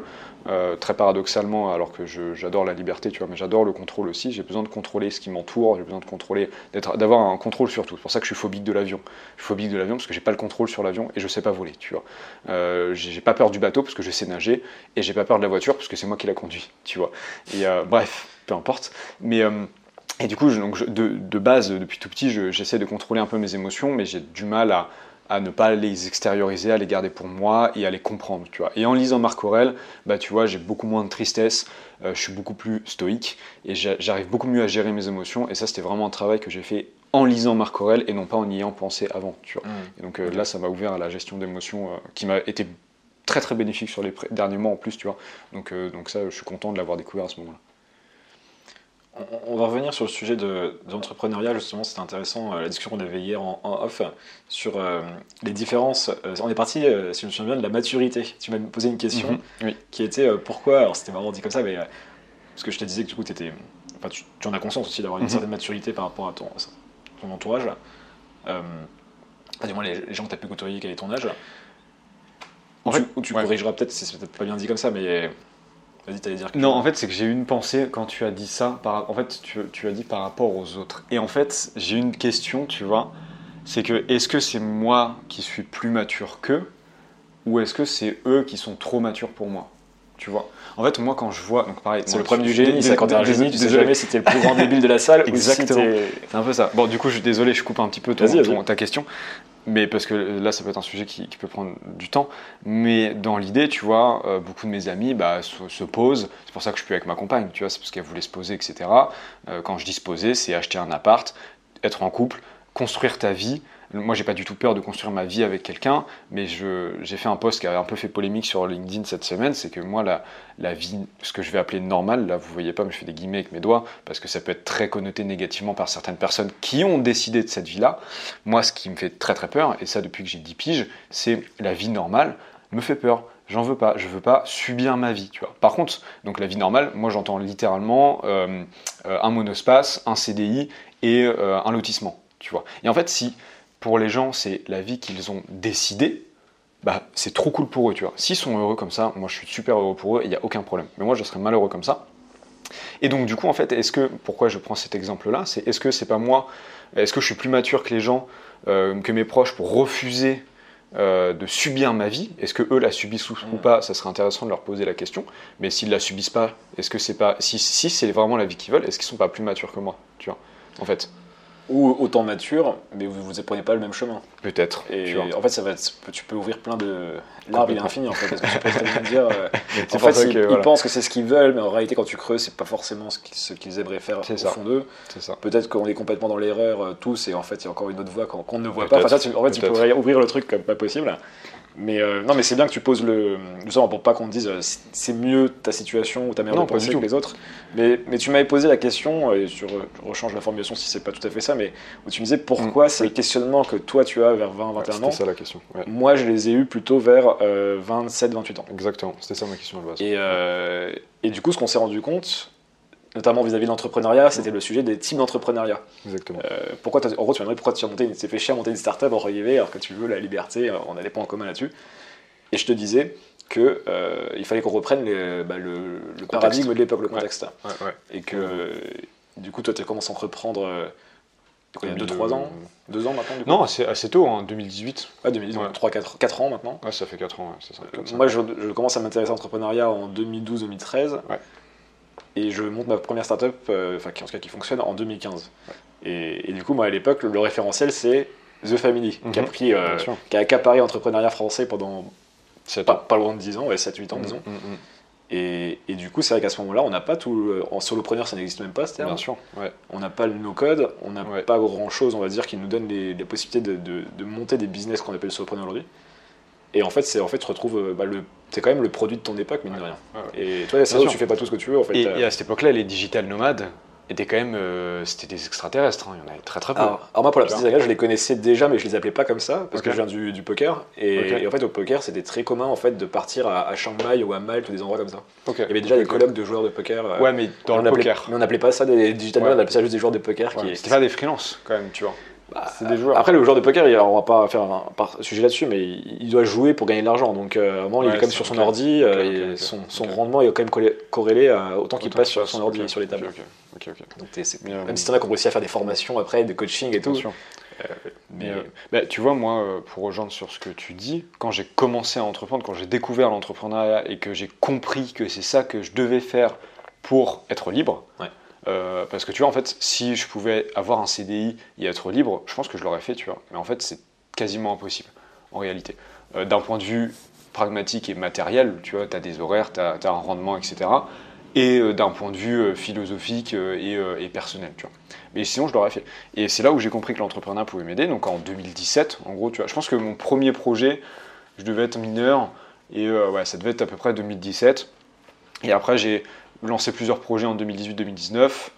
euh, et ma startup, je l'ai commencé, euh, enfin ma startup entre guillemets, je l'ai commencé qui n'a jamais fait de cash, mais bon, que j'appelais quand même être une startup. Euh, je l'ai commencé en 2019, tu vois. Et j'ai beaucoup, beaucoup appris grâce à tout ça. Et j'avais commencé à faire un peu d'argent. J'ai fait un petit peu de e-commerce euh, pour tester. J'avais fait un peu, un peu de sous. Euh, j'avais fait pas mal de business aussi pendant le tout premier confinement. euh, tu vois, j'ai fait pas mal de trucs qui m'a rapporté un peu de sous. Et, et en gros, à- au tout début, bah, j'ai voulu monter une startup Mhm. parce qu'effectivement, donc tu me parlais hier. euh, Enfin, du coup, je réponds un petit peu à ta place, mais tu sais, de The Social Network, de The Family, etc., qui étaient les référentiels, en fait, bah, t'as pas le choix que de monter une startup, de lever des fonds et de devenir le prochain Facebook. Moi, dans, je bossais, ma startup était dans le milieu touristique, c'était devenir le prochain TripAdvisor, tu vois. Mm. Parce que je regardais Oussama, parce que euh, je regardais euh, ce qu'avait fait euh, l'histoire de Facebook, l'histoire d'Amazon, etc. Et qui, effectivement, il n'y avait pas d'autres référentiels, j'avais pas découvert autre chose, tu vois. Et c'est en échouant sur ça que j'ai commencé à découvrir plein d'autres mecs qui faisaient plein d'autres choses et qu'il y a eu une prolifération en 2020-2021 du contenu, tu vois, qui a été énorme, qui a explosé. Et c'est là où tu te dis, mais non, en fait, je peux faire plein d'autres choses, tu vois. Et c'est là où tu commences à changer. Donc le contexte est vital. Ouais. Et on parlait même les exemples sur YouTube. On disait, le- le- les références à l'époque, euh, 2013-2014, c'était euh, les YouTube divertissements. Donc Ouais. euh, Cyprien, euh, qui est Norman, Squeezie. Qui, Bah, qui étaient les voilà il n'y avait pas des mecs à 100 000 abonnés tu vois qui créaient des formations Ouais, qui faisaient de l'infoprenariat c'était très très rare. même aux États-Unis il n'y avait pas tant que ça encore en- à cette époque-là. Et, euh, et donc ça montre bien en fait qu'on est encore une fois qu'on euh, le champ des possibles s'ouvre petit à petit il faut avoir Mm. cette connaissance, après il faut cette curiosité, parce que euh, aujourd'hui, les solopreneurs, on est encore au début en, Ouais. en France. Ouais. Euh, Il y a cette, cette référen- ces références américaines, enfin, on a notamment LinkedIn, Justin Welch, du coup, qui a, qui a pris beaucoup de place, euh, et qui a inspiré beaucoup bah, de, de gens en France aujourd'hui sur ce modèle.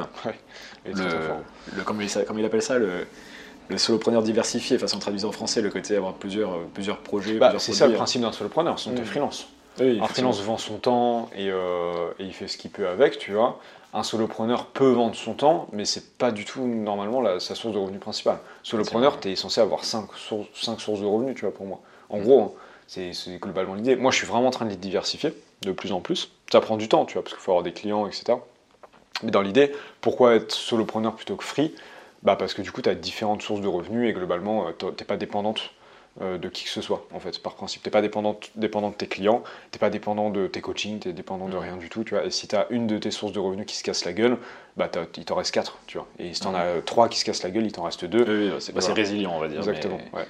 Euh, après, je contrebalancerai en disant, euh, je connais trop de gens, en tout cas j'en ai connu, qui, qui se cachaient derrière le fait d'avoir plusieurs sources de revenus, mais qui étaient des petites sources de revenus, Ouais. et qui se racontaient un peu des histoires, et ça, ça se construit petit à petit aussi. euh, euh, parce qu'en fait, des fois, il y a ce côté un peu pensée linéaire de dire si je gagne tant, si je grossis à telle, telle taille, bah, en fait, ça va faire fois X, et c'est Ah pas toujours le cas. Ouais, non. Et du Ouais. coup, bah, ayez déjà deux, trois bonnes sources de revenus, Ah, et après bah, rajoutez-en petit à petit, et pas tout de suite de Bah, il faut en avoir une principale. revenus. Tu vois, moi, je ça. suis pas encore du tout au stade où j'ai. euh, tu vois, en, en réalité, j'ai trois sources de revenus.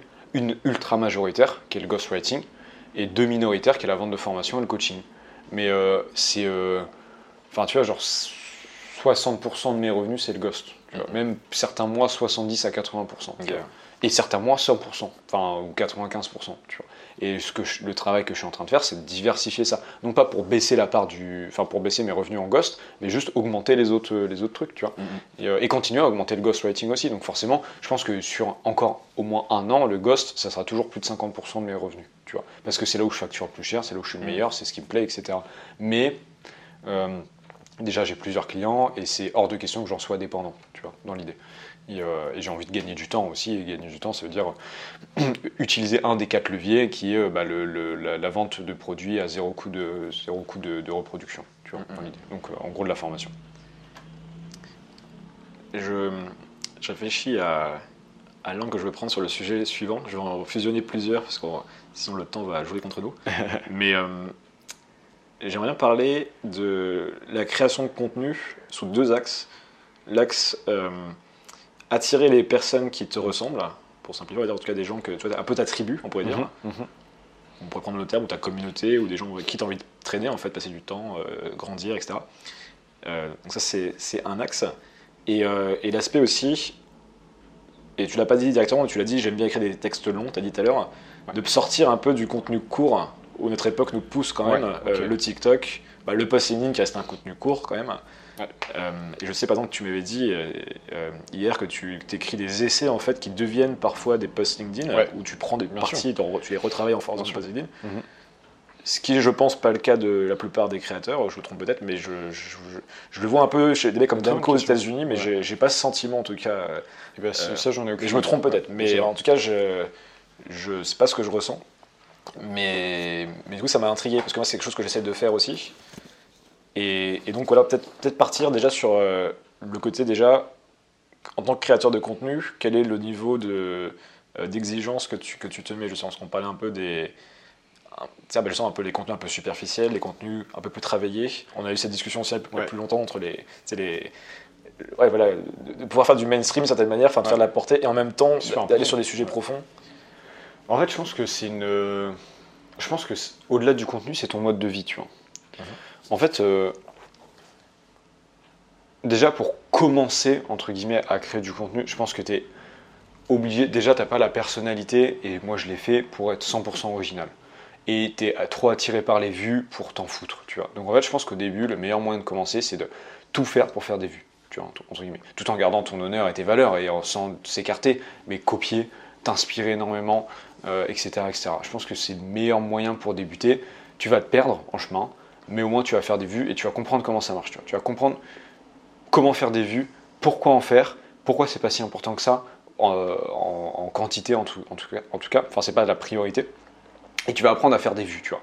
Et en fait, une fois que tu sais comment faire des vues, tu dis, ok, moi ça a été mon, parcours, tu vois, c'est que déjà ton ego tu le ranges et euh, bah, en fait tu es en mode, bon, ok, maintenant je sais faire des vues, bah, en fait c'est, pas le plus important. Si tu n'apprends pas à faire des vues, euh, que ce soit sur LinkedIn, TikTok, YouTube euh, ou, Instagram, bah, en tu auras toujours un peu cette frustration de dire, en fait, j'ai pas vraiment réussi. et le regard des, autres, en fait, si tu crées de l'excellent contenu mais qui ne fait pas de vues, bah en fait tout le monde s'en fout un peu. Tu il y a un moment donné, ton compteur d'abonnés est super important. Ton compteur d'abonnés, aussi stupide que ça peut paraître, c'est ta crédibilité. Si t'as pas d'abonnés, t'as pas de crédibilité. Moi, je, discutais avec un mec justement à une conférence d'Oussama Hamar, quelques années. Je monte mon LinkedIn, j'avais 2000 abonnés. Et je lui dis, bah, je construis le personal branding des CEO. Il me dit, mais tu construis le personal branding des CEO, mais tu sais pas construire le tien c'est aussi con que ça, mais il a pas tort, tu vois. Il a pas tort. Il faut faire des vues, il faut avoir des abonnés, et, mes clients pensaient comme lui, tu vois. Donc, il faut apprendre à faire des vues. Ça, c'est le réel, c'est la réalité du marché. C'est la euh, réalité pure et dure. Euh, tu es, plus cher quand tu as plus. Tu peux ne pas être content, enfin d'accord avec ça, mais euh, ton client, lui, c'est ce qu'il regarde. C'est pas, ouais, et en même temps, c'est pas, c'est plutôt logique en même temps, tu vois. Si tu sais faire des vues, voilà. Après, on peut dire ce qu'on veut, les abonnés, c'est pas important et tout. Non, c'est fou, c'est fou. Il y a un moment. Enfin, c'est pas important, on dit pour le peut-être le reach, pour la, portée, mais oui, c'est pas, pas, important pour la, le, reach, et c'est pas important. Ça, ne juge pas de la qualité du créateur. Ça, c'est super, c'est important de se le dire. Mais mais il y a un moment donné où faire des vues, ça montre que tu sais faire du contenu qui fait des vues, c'est que tu es un bon marketeur, c'est que tu es un bon créateur, c'est que tu es résilient, c'est que tu crées du contenu depuis longtemps et c'est que du coup tu peux facturer plus cher. Tu vois. Ça, mhm. c'est un fait. Donc, du coup, commencer par apprendre à faire des vues. Je sais respecter la plateforme quand tu arrives. Ce que j'avais pas fait sur LinkedIn il y, a, il y a deux ans quand j'avais ouais. revenu et j'essaye de mieux faire maintenant. J'ai passé cette phase un petit peu pour la petite aparté où je sais, mais j'ai baissé aussi un peu ma portée là depuis mhm. un mois et demi parce que je parle plus de sujets aussi euh, euh, top funnel, on va dire. Mais ouais, ça me parle beaucoup ce que tu dis. Et après, la deuxième étape, c'est de te retrouver. Et donc là, bah, du coup, tu vas commencer déjà à écrire pour toi au lieu d'écrire 100% pour les autres, mhm. des essais, des textes, etc. Et après, le truc, c'est de te dire, ok, bah, comment, euh, comment est-ce que je peux allier faire des vues et, euh, et kiffer vraiment à 100% Et donc créer ta tribu, c'est-à-dire, bah, en fait, euh, tu as fait des vues, donc tu es un peu respecté dans le game, etc. Tu vois, mm. euh, tu t'es invité sur 2-3 podcasts, machin, euh, tu prends un peu la grosse tête, puis après, en fait, tu te rends compte que ça, ça sert à rien. Et c'est vraiment une expérience perso, tu vois. C'est, mm. Encore une fois, je partage par l'exemple, mais après, vous en faites ce que vous voulez, tu vois. Et, et donc, tu commences à prendre un peu la grosse tête, t'es invité sur le podcast, tu te sens un peu saucé, puis en fait, tu te rends compte que c'est pas ça ta vie, tu vois, c'est pas ce qui est important. Ce qui est important, c'est ton compte en banque et est-ce que tu es heureux, tu vois. Vraiment, dans l'idée, c'est ça. Et est-ce que tu aides les gens au travers de ton contenu. Et donc là, du coup, tu commences à changer d'épaule et tu vas te chercher un petit peu, tu écris des longs textes, tu, changes tu commences à changer ton contenu tu commences à plus kiffer, tu vois. Mais par contre, tu as toujours en tête de je sais comment faire des vues. Et tu vois, moi, il y a certaines semaines, je me dis, écoute, ouais, là, j'ai depuis 2-3 semaines, j'ai pas fait beaucoup de vues, je me suis vraiment fait kiffer sur mes textes, bah maintenant, je vais aller faire des vues, tu vois. Et, euh, et c'est par exemple le processus que je fais avec mes clients.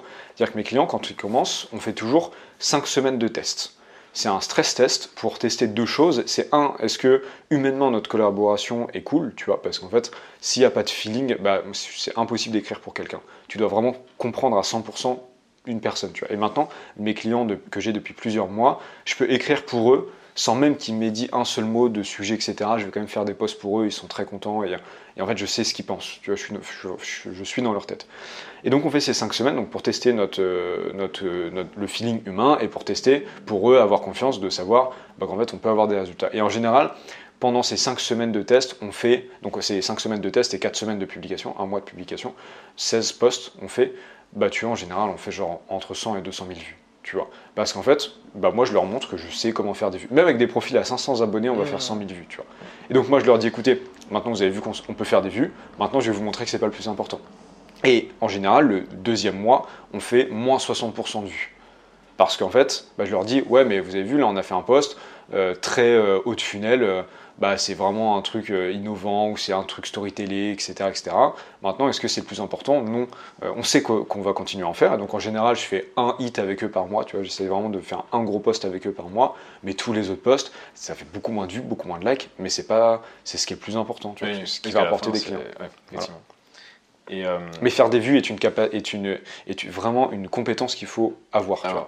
c'est la conclusion de ce, cet aspect-là, de se dire très clair. Sans, sans, si je peux me permettre, sans se prostituer non plus. Et toujours en gardant, quand je dis se prostituer, c'est apprendre évidemment pas au pied de la lettre. Hein, se compromettre, quoi, se dire. Sans, voilà, sans remettre en cause son honneur, sans faire du contenu de merde, sans tout ça. Mais le but, c'est vraiment de savoir faire du bon contenu qui va être visible auprès des gens. Tu vois. Mm, mm. Qui a une qualité complètement. C'est qu'on a des, bah, des, amis en commun. Euh, mm. Ulysse, Lubin, qui est, excellent là-dessus. C'est assez parce que des fois, on en discute, qu'on discute énormément en, privé. Et, moi, je parle beaucoup de, vie par défaut, vie intentionnelle, de ces trucs que je développe. Et ça, qu'il il a des avis similaires là-dessus. Et, il va le dire des fois beaucoup mieux que moi pour LinkedIn. Et faire des portées incroyables. en fait, je le prends.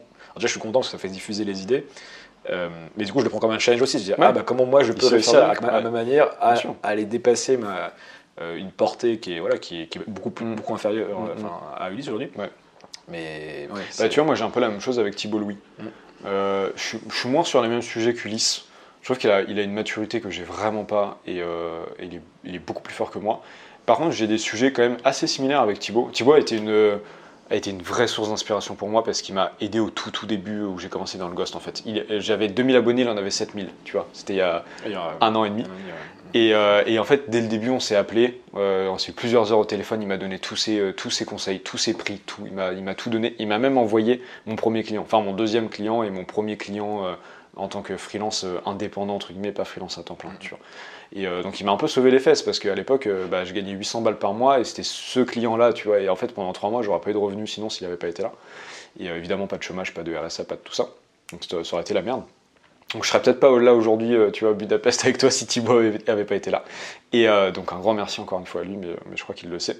Et, et donc bah, Thibaut est bien meilleur que moi pour faire des vues. On a des sujets qui sont assez similaires l'écriture, le ghost, l'entrepreneuriat, soloprenariat et euh, bah, faire des vues en fait, tu vois, la mmh. création de contenu. Mmh. Même un peu de philo, etc. Euh, vie intentionnelle, bref, on a pas mal de sujets en commun, mais lui, sait faire bien plus de vues que moi, tu vois, il est bien plus fort, et donc euh, c'est intéressant de voir, mais en même temps, on a un style de poste et d'écriture qui est complètement différent. Et les sujets sont sensibles, mais les sujets sont, sont, pas la manière de les aborder. C'est pas du tout la même chose, mais il fait beaucoup plus de vues que moi, tu vois, factuellement. bref, voilà. il est trop fort, tu vois. Il est trop fort. Et pour finir sur ce sujet, sur l'aspect tribu, tu me disais aussi justement, il y a cette envie de bah, rencontrer du monde, là tu vas repartir dans une phase de nomadisme. Le contenu aide. Comment, tu, comment tu vois ça? Je te parle un petit peu de mon exemple, tu vois, de créer, vouloir créer une, une communauté d'amis mm. l'année prochaine, tu vois, euh, une Philopreneur Academy, un, lieu aussi, tu vois, enfin, côté avec les, gens justement qui partagent euh, cette philosophie de vie que j'essaie de mm. développer. Et en fait, il y en a plein qui la partagent, en fait, mm. ce côté vie intentionnel. Et moi, ce que j'appelle vie par défaut. Comment toi, tu Enfin, tu sais, t'en es où par rapport à ça justement? C'est vraiment ça que tu vas chercher dans le nomadisme Ouais, complètement. Ouais. Ouais, Bah, en fait, c'est de discuter. Euh, on parlait de ça hier soir.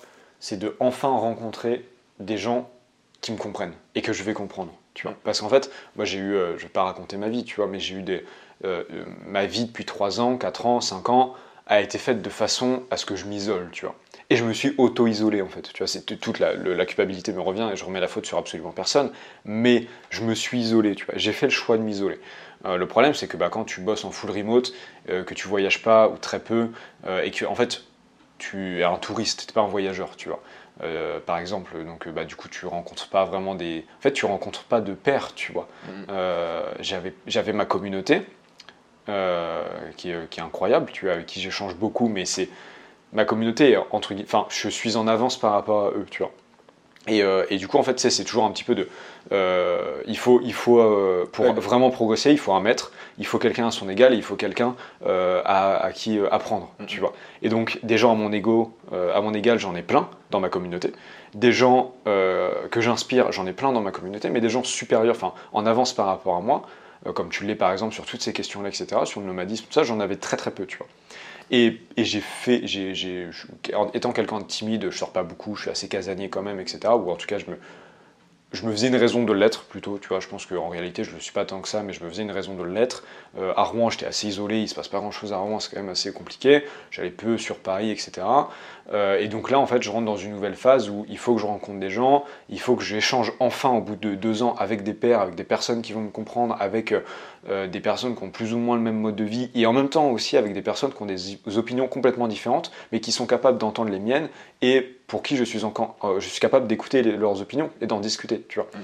Et, euh, et donc ça, moi je pense que, étant donné que je suis pas du tout quelqu'un d'extraverti qui va de naturellement vers les autres, je pense que mon contenu va énormément m'aider et m'a déjà énormément aidé. La preuve en est euh, pour ce podcast et pour notre rencontre, etc. Parce que grâce à mon contenu, je vais montrer ma personnalité. En fait, ça me fait beaucoup moins peur de publier un contenu, de me mettre à poil sur Internet. euh, alors pas littéralement, évidemment, mais de me mettre à poil sur mes opinions sur Internet. On reste sur LinkedIn quand même. Évidemment, on reste sur LinkedIn. Je suis pas encore de compte OnlyFans, mais peut-être bientôt. euh, je crois que ça rapporte pas mal d'argent. J'ai dit qu'il fallait pas se prostituer sur, son compte. On va pas euh, préciser les plateformes. ouais. Mais évidemment, euh, j'ai pas du tout peur de me prendre des claques sur LinkedIn et de me faire insulter. tout Ça, ça me dérange pas. Par contre, je suis terrorisé à l'idée d'envoyer un message, ou pire, euh, même si la personne, je sais qui c'est, d'aller lui parler euh, à un cocktail, tu vois. Mhm. Et C'est con à dire, mais c'est comme ça, tu vois. Et euh, c'est assez euh, paradoxal d'ailleurs, parce qu'il y a des dizaines de milliers de personnes qui me lisent par jour, mais j'ai peur d'aller parler à une personne. tu vois. Mhm. Bref. Et donc mon contenu va énormément m'aider parce que je vais montrer qui je suis sur Internet et de facto faire un filtre et attirer à moi des personnes qui sont plus extraverties, qui sont capables de venir me parler et avec qui on va du coup pouvoir avoir une discussion et on va briser la glace, tu vois, et donc ça va être plus facile. Tu vois. Ce qui a été ton cas, c'est toi qui m'as envoyé un message, il me semble, Ouais. il y a un an, tu vois. Et bah en fait, du coup, t'es es, l'exemple parfait. Il me semble que Ulysse, alors je crois que c'est moi qui lui avais envoyé un message, je sais plus.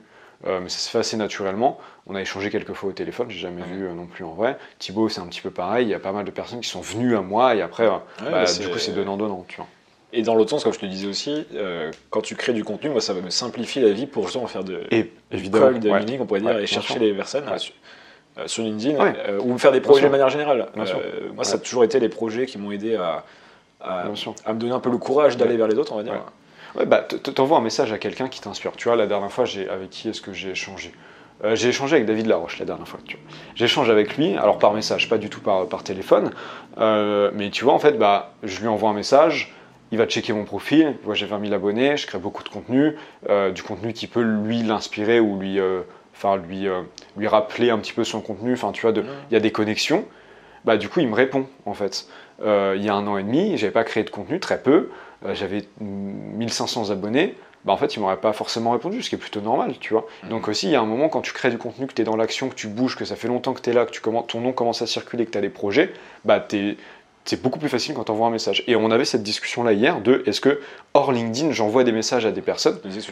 Et bah, en fait, j'ai essayé sur Instagram, et c'est beaucoup plus dur. Tu as tout de suite cet aspect infériorité dû au nombre d'abonnés. dû au nombre d'abonnés et dû à la pas forcément que au nombre d'abonnés mais à la création j'ai très peu créé Mm. sur Instagram et tu vois j'ai envoyé un mec à- un message sur euh, sur Instagram à un mec qui s'appelle euh, Elliot Muniez je crois Elliot Muniez. Ouais.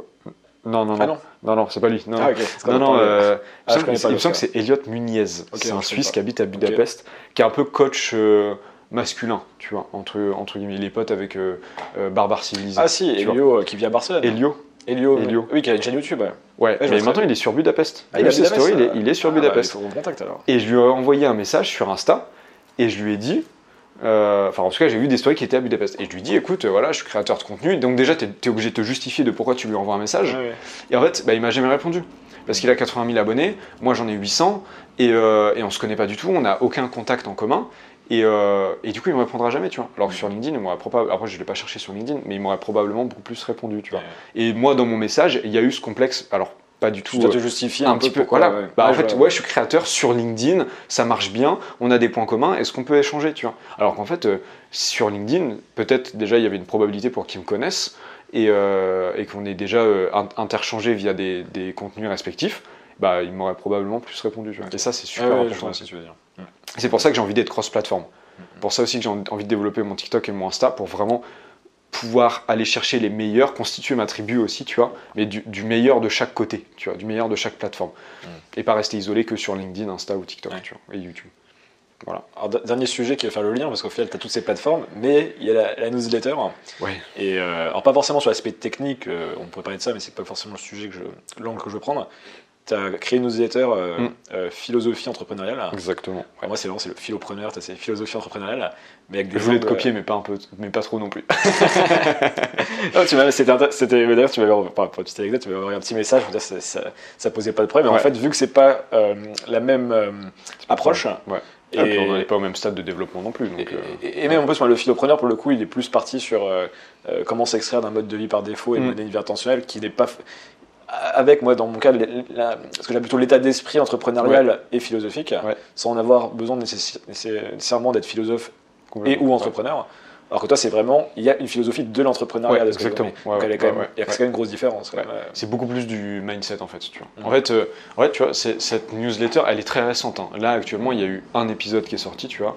Euh, ce qu'il faut savoir, c'est que j'ai lancé une première newsletter il y a un an, euh, que j'avais fait monter jusqu'à, qui s'appelait Les Lettres d'Hégémonia, euh, que j'avais monté jusqu'à à peu près 1000 abonnés, et en fait, j'ai arrêté parce que je ne m'y reconnaissais pas trop, et j'étais pas suffisamment clair dans ce que je voulais écrire dessus, et du coup, je l'ai arrêté, tu vois. Donc là, mon nouveau défi, c'est cette newsletter. Pour, je l'ai lancé pour trois raisons. Première raison, elle est entre guillemets business parce que ça me permet d'être plus proche de ma communauté et de transformer plus pour mes prochains produits, etc. Tu vois, ça je le, je le cache pas non plus. Parce qu'en fait, moi je crée aucun funnel. J'ai pas de funnel.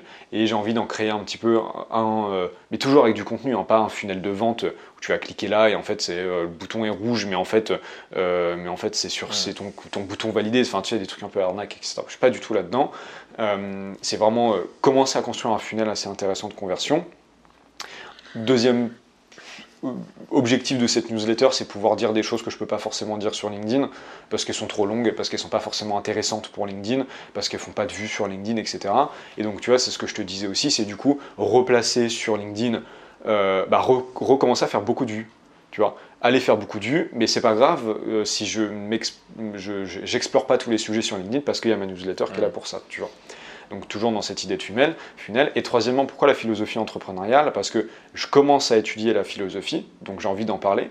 L'entrepreneuriat, je commence à connaître aussi un petit peu, et surtout le soloprenariat. Et, et en fait, euh, j'ai tellement rencontré d'entrepreneurs inspirants, etc., qu'il y a plein de choses à dire. Et en fait, je voulais en même temps avoir des sujets assez précis, et en même temps euh, me laisser beaucoup de liberté sur euh, tout ce qu'on pouvait parler. Et en fait, moi, je me suis dit, comment, tu vois, est-ce que tu peux faire une newsletter qui va aborder des sujets, par exemple, très précis? Par exemple, euh, euh, en fait, tu, tu vas comprendre pourquoi je, je te dis ça, mais par exemple, tu vois, un sujet très précis comme euh, bah, le copywriting ou le marketing, tu vois. Pourquoi tel mot fonctionne mieux que tel mot sur une page de vente, en fait. Mais au lieu de dire pragmatiquement, bah, c'est de l'apporter qu'un côté peut-être un petit peu plus ésotérique et plus avec une vision peut-être un petit peu plus enjolivé, tu vois. Et en gros, pourquoi moi je voulais faire quelque chose comme ça, c'est parce que j'ai été baigné dans les contenus d'Oussama, et en fait, Oussama, c'est exactement ce qu'il fait. C'est-à-dire qu'il va te dire des choses très précises, vraies et très factuelles. D'ailleurs, j'ai un post qui sort sur lui et David Laroche ce soir, euh, parce que c'est ce que je dis dans ce post-là, donc c'est assez drôle euh, que, j'en revienne, à la même conclusion, mais ils disent des choses très vraies, très précises, très, euh, avec beaucoup d'expertise, tout en amenant un discours qui va faire que cette information va avoir un impact sur tout le monde, mais à différents degrés, en fonction de la propre expertise de celui qui te lit. En fait, tu vois, si tu dis par exemple, euh, si tu dis par exemple tel mot est mieux en copywriting euh, parce que euh, la psychologie humaine, là je sais pas, je fais un truc un peu comme ça, mais veut. Non, tu vois, bah, je vais prendre mon, mon prochain sujet, ça va être beaucoup plus, beaucoup plus efficace. Écrire pour clarifier sa vision entrepreneuriale. Et ben en fait, je vais aborder ce, sujet-là avec beaucoup d'expérience, euh, parce que c'est ce que j'ai vécu, beaucoup de faits, etc., sur la psychologie du cerveau, sur le chaos et l'ordre, sur pas mal de choses, sur pourquoi l'humain c'est un chaos perpétuel et qu'il a besoin d'ordre, etc. Et donc en fait, si tu es beginner, tu vois, si tu es tout débutant dans l'écriture, tu vas pouvoir lire cette newsletter et être inspiré. Si tu es à un niveau intermédiaire, bah, du coup tu vas pouvoir voir tout ce qui a été bien et tout ce qui te reste à faire. Et si tu es un, un niveau expert, voire même plus expert que moi, tu vas dire ah ouais c'est vrai que cette question-là, ça fait longtemps que je me, je me la suis pas posée. Ou alors tu vas pouvoir remettre en cause ce que moi je dis niveaux de lecture. Exactement. Tu vas pouvoir remettre en question ce que moi je dis et, euh, du coup de faire aussi ton propre avis et c'est fine tu vois. Et en fait euh, moi je voulais pas faire une newsletter qui s'adresse uniquement qu'aux débutants qu'aux intermédiaires ou qu'aux experts. Je trouve que c'est un peu dommage et je voulais euh, tout ego euh, tout ego mis de côté et tout enfin avec le, plus de de,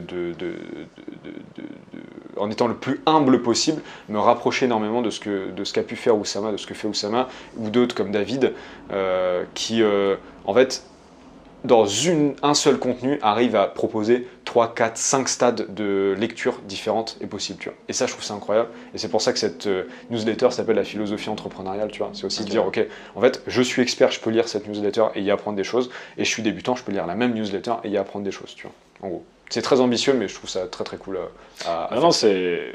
Enfin, je- ça fait penser, tu sais, à. Je sais pas si t'as as regardé quand t'étais plus jeune ou encore maintenant South Park. Tu vois, typiquement, que tu peux les regarder quand t'es- gamin. C'est pareil. Bah Tu, tu te marres et en fait tu le regardes quand t'es adulte Mm. après et tu trouves qu'en fait il y a des Bien sûr. c'est blindé de références hyper intéressantes Mais, de euh, réflexion mais euh, tu sais, sur la même- société Même les Disney sont comme ça. hein. Les Disney, euh, tu les regardes quand t'es enfant, c'est la belle histoire d'amour, etc. Tu les regardes, même au-delà de les des Disney, c'est surtout les Pixar et DreamWorks. Tu, vois. Mhm. tu regardes Shrek, et ben en fait, euh, en étant enfant, c'est drôle, c'est un ogre, machin truc. Tu le regardes adulte, moi j'adore Shrek, tu vois. J'adore Kung Fu Panda, c'est un de mes films préférés. Tu regardes Kung Fu Panda quand t'es adulte, t'as énormément de leçons de vie à en sortir, tu vois. T'as des refs de fou. Parfois, il y a même des blagues un peu salaces, etc., que tu vas pas du tout quand tu comprends gamin. pas quand t'es petit Voilà. c'est sûr Et, euh, dans les Disney aussi d'ailleurs. Ouais, bien sûr. Et il y a un niveau de lecture, enfin tu vois, dans Kung Fu Panda, c'est quand même... euh, on peut, je ne vais, vais pas rentrer dans ce sujet-là, mais tu as énormément de leçons en tant qu'adulte à apprendre de Kung Fu Panda, tu vois, de trouver sa quête, quelle est ta quête, comment est-ce que tu peux euh, faire en sorte de, de lier tes rêves et ta réalité, comment tu peux t'extraire ta, vie, ta, ta réalité pour vivre une vie intentionnelle, une fois que tu es dans ce que tu as toujours rêvé, pourquoi t'es pas accepté, pourquoi t'es pas heureux, comment tu fais pour travailler, enfin tu vois, il y a Ouais. énormément de trucs, tu vois.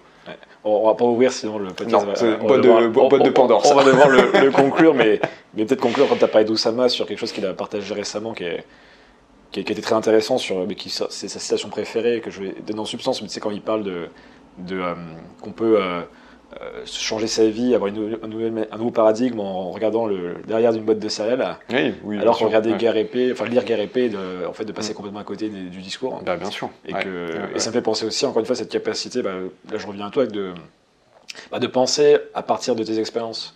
Et de Ouais, pas se dire j'ai besoin de lire euh, tous les plus grands auteurs du monde, ou Non. même si ça peut faire du bien aussi, parce que bah, typiquement tu lis Marc Aurèle, tu te prends quand même une bonne claque, il y a un mec à 2000 ans qui a pensé ces trucs-là. Mais, euh, mais ouais, c'est remettre un petit peu aussi euh, Bah. voilà, une autre approche de, de, l'empirisme, en fait, comment Mm. tu apprends les choses, comment tu te développes en tant que personne. Ouais, et puis il y a une notion aussi de qu'est-ce que tu kiffes consommer comme contenu, tu vois. Moi j'adore les films, je suis pas très série, je suis pas très livre en réalité, j'essaye de me forcer à lire, mais je j'ai pas le réflexe, tu vois. Il faut que ça soit un réflexe et je veux l'avoir, je travaille pour l'avoir, mais je l'ai pas encore. Par contre, j'ai le réflexe d'aller sur LinkedIn, Twitter, et de par contre avoir un feed très très propre, tu vois. Ça vraiment, j'y travaille énormément, donc je fais que apprendre quand je vais, surtout sur Twitter, un peu moins sur LinkedIn, mais surtout sur plus dur sur LinkedIn de bien Ouais. ouais. Euh, mais par contre, tu vois, je regarde beaucoup, beaucoup de films, tu vois. Mhm. Et en fait, quand tu regardes des films, euh, genre, euh, je sais pas, Taxi Driver, là j'ai regardé le film sur Conor McGregor il y a quelques semaines, incroyable. Euh, bah, en fait, tu regardes des films comme ça et tu essayes d'analyser vraiment, tu Ouais, vois, la, oui, la t'as vie- un regard différent. Ouais, tu vois, la, la vie de Conor McGregor, c'est incroyable. On peut penser ce qu'on veut de ce mec-là, c'est incroyable sa vie, tu vois. Après, c'est un film, c'est romancé, mais peu importe, tu vois, peu importe. Et, euh, et du coup, tu apprends plein de choses. Euh, tu vois, sur son combat contre, il me semble que c'était Diaz, je suis pas sûr, je suis pas du tout expert en UFC, mais euh, qui a annulé une semaine avant parce que l'autre mec s'est pété une côte à l'entraînement, alors que lui, ça fait six mois qu'il s'entraîne pour ce combat. Bah, comment tu fais pour gérer le choc, tu vois? Comment tu fais pour gérer ce choc-là de, en fait, t'as six mois de travail qui partent à la poubelle. Et ben en fait non, ça part pas à la poubelle parce que tu vas t'entraîner contre un autre mec euh, pour battre un autre mec trois semaines après et tu vas le défoncer parce qu'en fait tu t'étais entraîné pour battre le meilleur et en fait tu vas te battre contre, contre le troisième meilleur donc après toi et en fait tu vas le défoncer tu vois. Et euh, il y a plein de petits euh, voilà et moi dans les films j'arrive à énormément apprendre de choses que j'écris pas j'écris pas d'ailleurs assez sur les films j'arrive à apprendre énormément de choses la musique me fait apprendre énormément de choses Euh, les livres un peu plus j'ai un peu plus de mal tu vois euh, je Ouais, chercher son médium après. En fait, si t'es capable de décortiquer un film, en tirer des leçons de vie. Ouais, c'est ouais, c'est fou Et voilà, après la littérature, c'est ce qu'on a, sur, sur quoi on a plus de recul aujourd'hui. Mm, Enfin, sûr. mais, mais bon, le, le cinéma apporte plein de choses. Moi, je suis passionné de film aussi, donc Euh, je ne je- juge pas du tout euh, là-dessus. c'est juste que voilà, les livres, ça, c'est comme tu dis, c'est par des périodes. et si c'est si jamais, bah, c'est jamais. C'est pas. euh, mais- Ouais, mais c'est trop dommage. Il y a trop de choses, tu vois. Ah, ça- tu, tu peux pas, tu peux pas faire une croix dessus, tu vois. Je, je, je, je souffre entre guillemets de ne pas suffisamment lire parce que j'ai pas ce réflexe-là. Mais dès que je vais l'avoir, je sais que c'est un bonheur. Et dès que je lis et dès que j'apprends des trucs, c'est un bonheur, tu vois. Mais je, mets- je suis trop lent à lire et, euh, et c'est pas, c'est pas un réflexe. On parlait de jeux vidéo hier. Moi, je suis un gros joueur de jeux vidéo. Et, et en fait, je, considère, je me considère comme étant quelqu'un qui a une assez large culture générale, tu vois. Euh, en fait, moi, mon kiff, c'est regarder Question pour un champion, tu vois. Je me- Et pour participer et de gagner l'émission. Ouais, je suis- j'en suis très très très très très très loin, je m'entraîne pas suffisamment.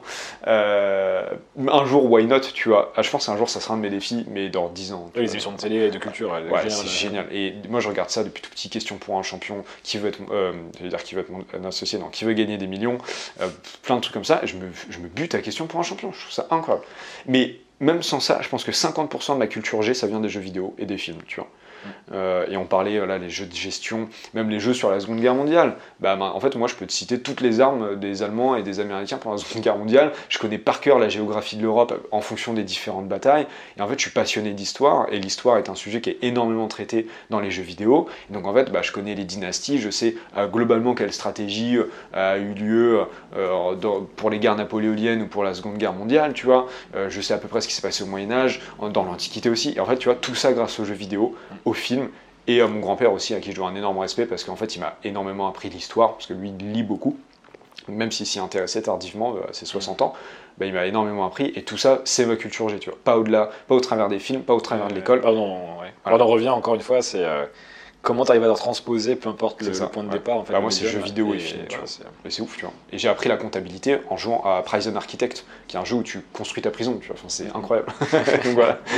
on, va, on va conclure là-dessus, ça va, ça va faire un peu trop long pour l'épisode, mais en tout cas, c'était c'était génial. Ouais. Et euh, je te remercie du coup pour la, la discussion. Merci à toi. Et euh, à où est-ce qu'on on amène nous les gens du coup sur LinkedIn ou sur la newsletter Euh, sur la newsletter. La newsletter? à fond, ouais. C'est euh, je sais. baptistepiocel.com slash blog. Euh, mais de toute façon, sur mon site est Oui, ouais, je le mettrai en donc, lien. euh, B-A-P-T-I-S-T-E-P-I-O-C-E-2-L-E.com. Et vous avez toutes les informations dessus. Newsletter à fond, c'est tous les lundis matins. Voilà. Très bien. Bon, merci. Je te dis pas au revoir parce qu'en fait, on va se revoir juste après. à On est discuter, d'accord. mais euh, ouais. Merci à tous tes auditeurs euh, qui nous ont écoutés jusqu'au bout. Et puis, euh, puis à très vite, on se retrouve, on se retrouve en ligne. Ouais, à bientôt tout. Merci à toi. On s'arrête ici pour cet épisode. Si vous êtes encore là, c'est que j'imagine qu'il vous a plu. Donc avant de partir vaquer à vos occupations ou à relancer un, un nouvel épisode, prenez une trentaine de secondes pour noter le podcast de préférence 5 étoiles et notamment sur Apple Podcast, c'est ça qui aide dans les, classements. Vous savez si vous êtes un fervent écouteur de, de podcast. Euh, vous abonner sur votre plateforme favorite pour pouvoir recevoir les prochains épisodes. Et partagez le podcast aussi à un ou deux de vos amis, c'est ce qui a aussi m'aider à voilà, diffuser à un plus large public. Vous pouvez aussi rejoindre la newsletter dans la tête d'un philopreneur. Je vous mets le lien en description.